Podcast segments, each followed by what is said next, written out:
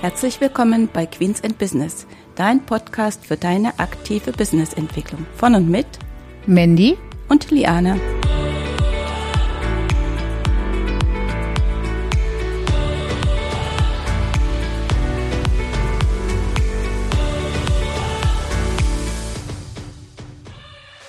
Hallo und herzlich willkommen zur heutigen Episode. Bisher haben wir uns ja immer bei dem Business um ein ja, Hauptbusiness gekümmert. Und heute wollen wir aber mal den Nebenerwerb beleuchten, denn auch der ist nämlich ein Business. Ich bin heute wieder nicht alleine, sondern mit dabei ist auch Liane. Hallo. Hallo alle zusammen. Liane, es gibt ja, wenn man das, ja, das Business im Nebenerwerb betreibt, gibt es ja ein paar Sachen zu beachten.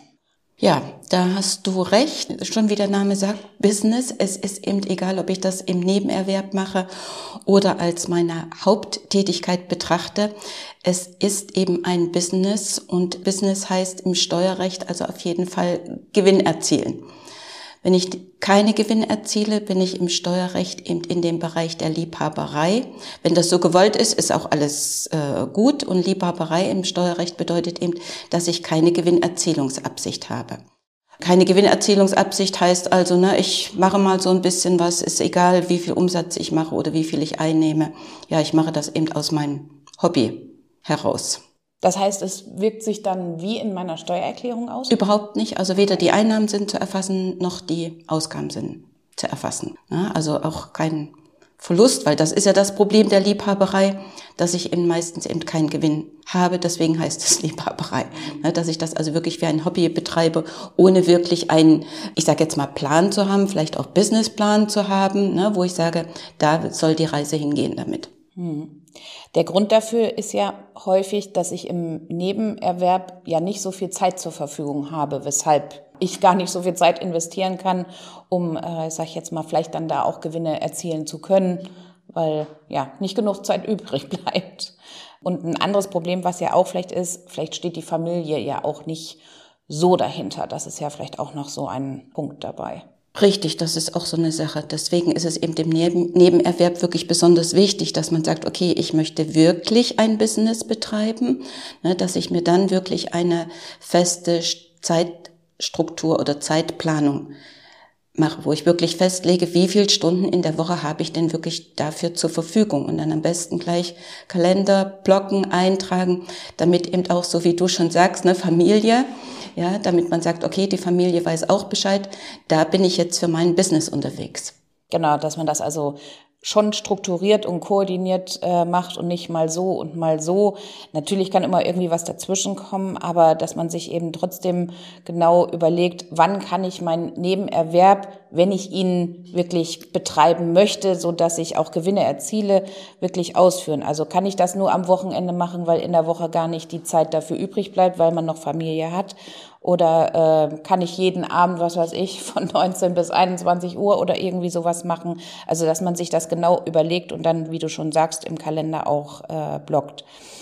Was ja häufig ein Problem auch beim Nebenerwerb ist, dass der Fokus so ein bisschen verschwimmt. Warum?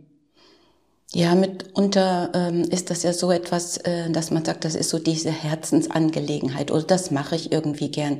Oder ich habe selbst einen äh, Sachverhalt, wo ich dann sage, ah, das habe ich eigentlich ganz gut gelöst, äh, diese äh, Dinge könnten vielleicht auch andere betreffen. Ne? Und dann starte ich einfach und gucke mal, was so passiert ja, ohne mir dann wirklich Gedanken zu machen, wie müsste vielleicht die Preisgestaltung sein, wie gesagt, die Stunden, was für ein Angebot mache ich da letzten Endes daraus. Und das ist oftmals so die Hürde, die dann überwunden werden muss, wenn man wirklich sagt, ich gestalte das als Business. Mir würden da so häufig Kunsthandwerke einfallen, sage ich jetzt mal hier so zu Weihnachten oder auch, sag ich mal, zu den anderen Veranstaltungen, die wir so äh, haben. Oder auch jemand, der gerne zum Beispiel irgendwie tolle Karten bastelt. Das mag der bestimmt ganz toll machen und das finden andere mit Sicherheit auch äh, toll und würden dafür auch Geld äh, bezahlen. Aber ja, die Frage ist es eben, ne, kann man eigentlich letzten Endes davon leben? Weil diese Frage müsste man sich auch stellen, wenn man also ein Business im Nebenerwerb genau. betreibt. Ja. Ne? Selbst wenn da noch äh, Sicherheit von den äh, Einkünften aus nicht selbstständiger Arbeit äh, mitkommt oder von anderen Einkunftsarten. Aber diese Frage sollte man sich immer stellen. Mhm. Äh, ist meine Zeit, die ich da rein investiere, wirklich so gut bezahlt, weil es ist ja Zeit, die man investiert. Und gerade, ich sage jetzt mal in diesen, ne, was du sagst, Kartenbasteln und sowas, es kostet ja viel. Äh, mhm. Zeit. Ich weiß, wir hatten ja auch mal äh, jemand, der hatte uns ja mal so schöne, äh, ich glaube Geburtstagskarten oder sowas äh, war das, ne? Die sahen ja wirklich toll aus, aber wenn man dann so fragte, wie lange das gebraucht hat, ne, das ist dann schon etwas. Genau, das ist nämlich dann eigentlich auch das Problem, ne, dass die Basteln ist ja sowieso so eine äh, Geschichte, das hat natürlich viel mit Herz zu tun, aber da fehlt es meistens halt auch an äh, Effizienz und Effektivität und dadurch sind die dann halt auch nicht profitabel und haben halt auch in den meisten Fällen Verluste, was dann eben wieder ne, zu dem Problem der Liebhaberei äh, führt. Aber kommen wir mal von diesen, ich sag jetzt mal, Kunsthandwerken weg, wo vielleicht die Gefahr noch größer ist. Es gibt ja auch andere äh, ja, Nebenerwerbe, die ich äh, tätigen äh, kann. Und wir haben ja schon mal in der Folge 23, 26 und 29 und ich glaube, es sind auch noch ein paar andere, haben wir ja schon mal über Prozesse gesprochen. Und als wir jetzt sag mal für uns für den Podcast vorbereitet haben, haben wir ja auch gesagt, dass äh, die Prozesse auch bei einem Nebenerwerb wichtig sind. Warum? Ja, wenn wir davon ausgehen, dass man also das Nebenerwerb so betrachtet, dass das auch ein Business ist, ähm, muss man natürlich sich über die Prozesse genauso äh, Gedanken machen, als hätte ich das in einem Hauptbeschäftigung. Äh, der Vorteil ist, ähm, wenn ich das schon gleich von Beginn an mache, dann kann ich mir ja überlegen, wie gestalte ich diesen Ablauf dieser Tätigkeit. Äh, wenn ich mir dafür äh, entsprechend Checklisten und so etwas notiere, habe ich ja auch die Möglichkeit, wenn das Nebenerwerb weiter wächst und ich vielleicht nicht mehr in der Lage bin, das alles vollständig abzudecken und vielleicht auch nicht vollständig abdecken möchte, dass ich mir dann eben auch leicht Hilfe mit zu holen kann. Virtuelle Assistentin, was auch immer dazu, ne? so dass dann also dieser Prozess genauso gestaltet wird, wie ich das selbst eben gerne haben wollte oder bisher auch gemacht habe. Ne? Ja. Vielleicht ist das ja auch bei den Prozessen, äh, muss man vielleicht auch ein bisschen vorher unterscheiden. Wenn ich jetzt nochmal auf das Kunsthandwerk zurückkomme, wenn derjenige sagt, ich mache das wirklich nur aus Spaß an der Freude und das ist wirklich nur mein Hobby. Dann braucht er keinen Prozess. Dann braucht er keinen Prozess. Ja. Aber wenn ich die Überlegung mir vielleicht oder diese Überlegung vielleicht habe, dass ich aus meinem Nebenerwerb eventuell, wenn sich Umstände verändern, wenn sich, was weiß ich, wenn die Kinder vielleicht größer sind oder äh, so, dass ich dann aus meinem Nebenerwerb vielleicht doch ein Hauptbusiness machen möchte oder zumindest mehr als nur, was weiß ich, so ein paar Stunden, was weiß ich, Hälfte, Hälfte oder irgendwie so, dass man dann eben wirklich über Prozesse auch nachdenken äh, sollte. Wie gesagt, der Kunsthandwerker, den können wir dann jetzt vielleicht vernachlässigen. Äh, aber auch natürlich wäre es bei dem auch so, wenn er sagt, nee, das, ich möchte das jetzt nur mal ausprobieren, ob die Kunden da drauf anspringen. Und wenn sie drauf anspringen, dann möchte ich das mehr, dann gilt das für den natürlich genauso. Ne? Vor allen Dingen, ähm ein Vorteil hat ja zum Beispiel auch, wenn ich ähm, das jetzt insbesondere mal auf äh, die äh, Unternehmerinnen-Ebene äh, nehme oder die, die Frauen, ähm, dass man ja auch äh, mit dem Nebenerwerb die Möglichkeit hat, erstmal für sich auszuprobieren, ob man überhaupt so diese unternehmerische Ader in sich hat. Ne? Es ist kein dem Grunde nach kein Risiko dabei. Ich habe noch meine Hauptbeschäftigung und kann erstmal testen für mich, ob das eben überhaupt etwas ist, ob in meine Dienstleistung angenommen wird, ob ich mich überhaupt auch mit diesen ganzen steuerlichen und trotzdem auch, ich sag mal, ein bisschen bürokratischen Sachverhalt auseinandersetzen möchte auf Dauer, ne? denn auch äh, dort ist eine Buchhaltung, selbst wenn sie ein geringen Umfang ist, aber eine Buchhaltung, wir haben steuerliche Verpflichtungen und da habe ich darüber eben die Möglichkeit, das auch mal so zu testen, jo, ist was für mich oder nee, doch nicht.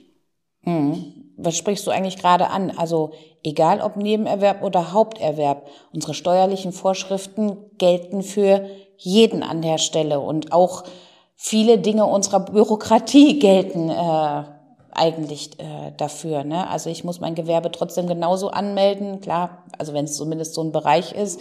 Ich muss eine Einnahmenüberschussrechnung gegebenenfalls abgeben äh, oder was weiß ich, sogar einen Jahresabschluss erstellen.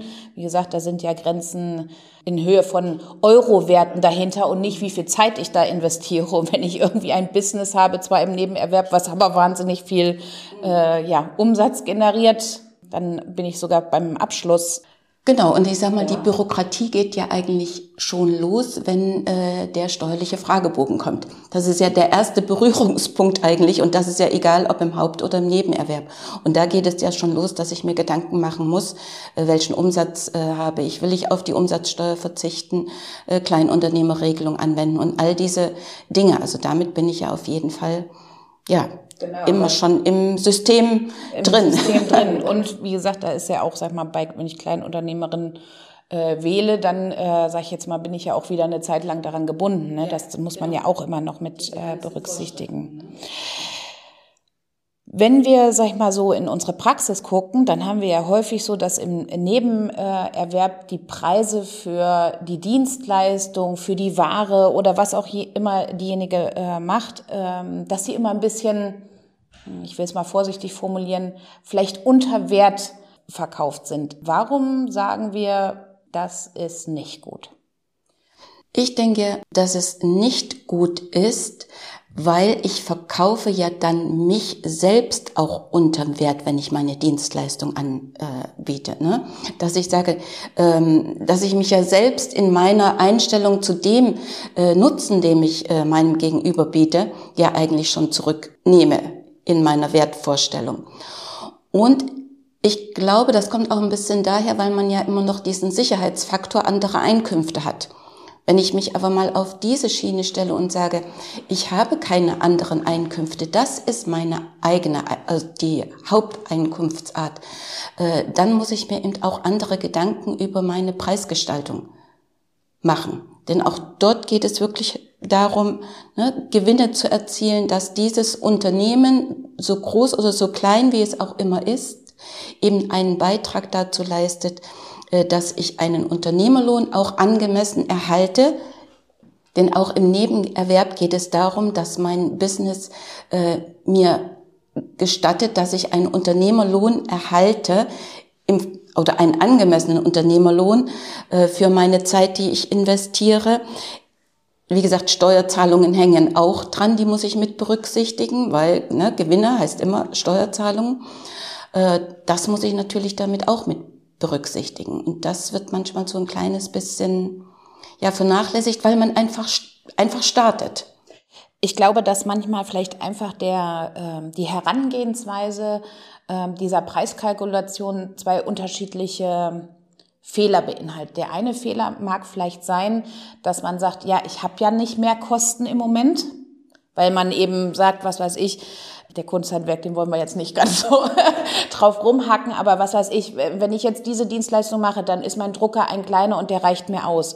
Wenn ich das Ganze aber im Haupterwerb mache und sag mal viel mehr Sachen mache, dann brauche ich andere Geräte, die ich heute vielleicht noch gar nicht brauche.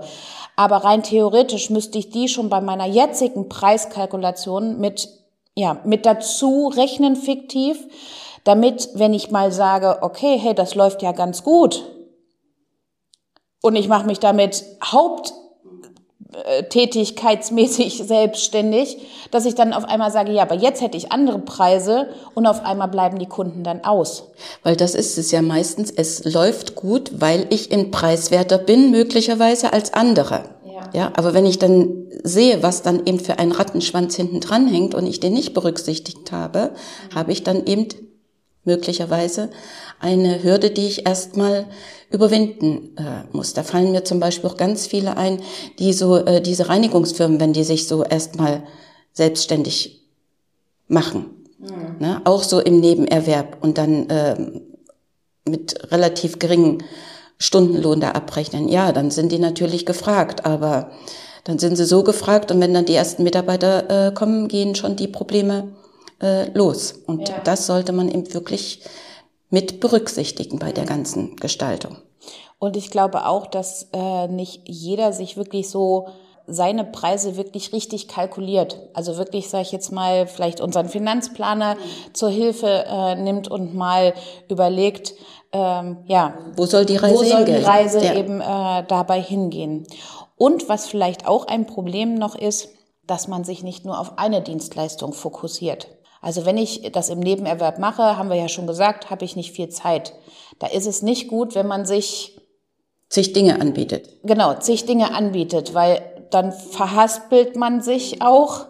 Ähm, ich sage jetzt mal, dann macht der Job dann vielleicht zum Schluss, also dann ist aus meiner Freude zu dieser Dienstleistung, zu diesem, äh, zu dieser Selbstständigkeit ist dann vielleicht auch kaputt, weil es einfach zu viel ist und ich eigentlich gar nicht so hinterherkomme, wie ich das vielleicht gerne möchte. Ja, dann kommt auch wahrscheinlich dort dieser Bereich. Ne? Äh, ich stecke im Hamsterrad fest und weiß nicht, wie ich wieder raus äh, komme. Ne? Und dann kommt immer die Frage, oh, lohnt sich das denn überhaupt? Ne? Und Genau. das ist eben der, Ja. Der Punkt. Und auch für jeden, der das im Nebenerwerb macht, empfehlen wir natürlich, sage ich jetzt mal, gleich von Anfang an nach Möglichkeit, das System von Profit First mit einzusetzen. Denn auch da ist es ja so, dass dieser Nebenerwerb mir einen kleinen Beitrag leisten soll, wie du vorhin schon gesagt hast, für einen Unternehmerlohn oder äh, jetzt mal, Rentenversicherung, Rentenversicherung, Vorsorge, genau. Vorsorge Ja. äh, mittreffen. Ja, genau. Und äh, auch da ist es so, dass man, auch wenn es nur wenig Geld ist, was vielleicht reinkommt, dass man das trotzdem schon entsprechend aufteilt und, sag ich mal, diesen Konto, was man sich dann einrichtet, entsprechende Jobs gibt, damit das dort eben nicht, äh, ja, verloren äh, Ja, und ich denke, dann ist man ja schon gut gerüstet, wenn man dann wirklich zu der Erkenntnis kommt, boah, das ist etwas, was ich machen möchte im Haupt, als Haupttätigkeit und dann habe ich mir schon die richtigen Strukturen aufgebaut, auf die ich dann weiter aufsetzen kann. Ne, genauso, wenn ich schon Prozesse habe, kann ich eben einfach weiter aufsetzen. Genau. Ja, und wer noch mehr dazu wissen möchte, es gibt von uns einen Blogartikel, der heißt Existenzgründung im Nebenerwerb, Hobby oder Business und den verlinken wir euch natürlich auch in den Shownotes, sowie natürlich unsere angesprochenen Folgen. Wir wünschen bis dahin alles Liebe, tschüss. Tschüss und eine schöne Zeit.